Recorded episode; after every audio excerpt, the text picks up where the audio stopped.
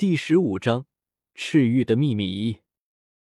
是啊，有很多不开心的事情，因为不知道自己怎么做才是对的，更不知道能够再活多久。你看这夜晚多么的安静和美妙，却不知道黑夜的背后藏着的是什么样的东西。也许藏着毒蛇，也许藏着鬼怪，他们随时都会跳出来要了我的命。男子眼睛直直的看着远处天际边的黑暗。仿佛那里真的有毒蛇猛兽一般。十年，整整十年了，没有一天可以安睡。男子说着，轻轻的叹了口气，随即微微一笑说：“瞧我喝糊涂了，跟你说这些做什么？女孩子都胆子小。为什么对女孩子就不能说这些？你说的这些事情我都懂的。皇宫嘛，看起来是多么的富丽堂皇。”实际上，他却是最肮脏的。父子反目兄弟厮杀的悲剧从来都没有停止过，而且最可怜的还要数着皇宫中的女人，一辈子待在这个金丝鸟笼中，没有爱情，没有生命，只有无边的空洞。李小红想起以前看过的宫斗剧，不由感慨了起来。这样的说法我还是第一次听说。你倒是说说看，那些女人吃着最好的，穿着最好。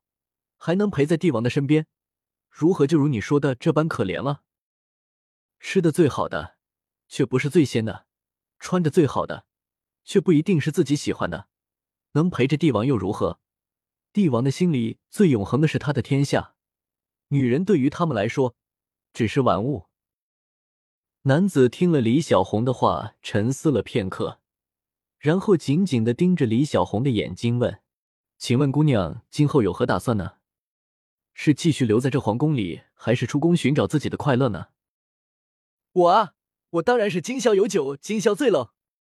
李小红说着，抢过男子手里的酒坛，学着他的样子灌了一口酒。酒入喉咙，只觉得一阵辛辣；吞进腹中，只觉得腹中一片火热，浑身上下顿时暖和了不少。这时，唇齿间竟生出些许的醇香。回味无穷，果然好酒。姑娘对酒有何见解？酒，这个我可没研究，我只知道酒逢知己千杯少，酒入愁肠化作相思泪。或许是贪恋那一抹甘醇的回味，李小红又喝了一口酒。酒逢知己千杯少，呵呵，有趣。你那可不能算是我的知己，不过和你一起喝酒还蛮有趣的。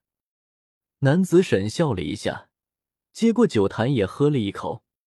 皇上真是可怜，连个一起喝酒的人都没有。李小红叹道。男子喝酒的动作一下子僵了，随即大笑了起来。真是个聪明的丫头，这么快就知道我的身份了。